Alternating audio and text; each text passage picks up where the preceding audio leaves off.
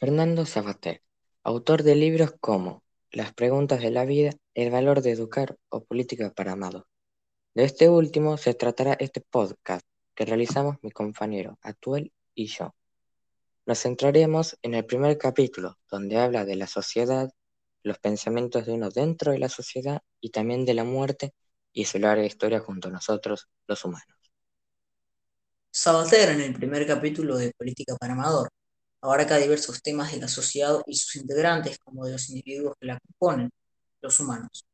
Esa sociedad que nos rodea, nos da forma.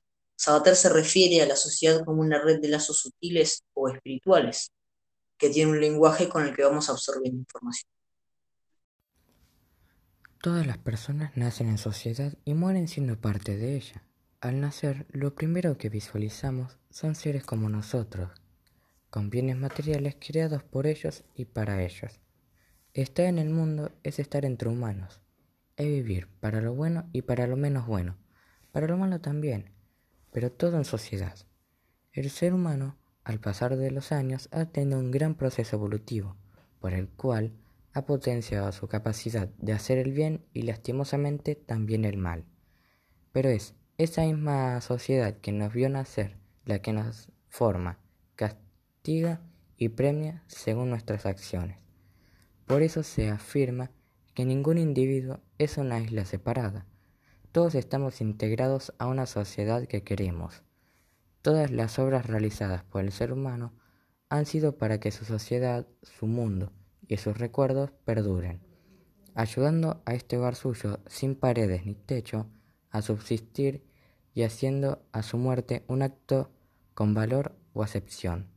De ahí que el fallecimiento de un individuo no es tan doloroso como el de una sociedad, ya que en el segundo caso no murió únicamente un ser físico, sino las memorias de miles de personas.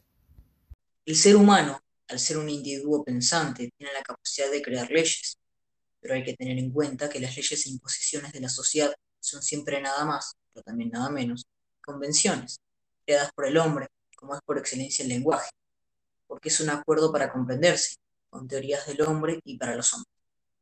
Somos seres deseantes que siempre quieren algo más, pero sobre todo la inmortalidad por ese terror que le tenemos a la disfunción. La muerte nos borra, olvida nuestros logros y conocimientos, convirtiéndose estos en leyendas o simples historias. Por eso creamos a la sociedad y la religión, unos medicamentos mentales y sobrenaturales. Nos dan una solución para olvidar la muerte el mayor tiempo posible. Son como un antibiótico, un tranquilizante. Ayudan en el momento, pero no curan la enfermedad.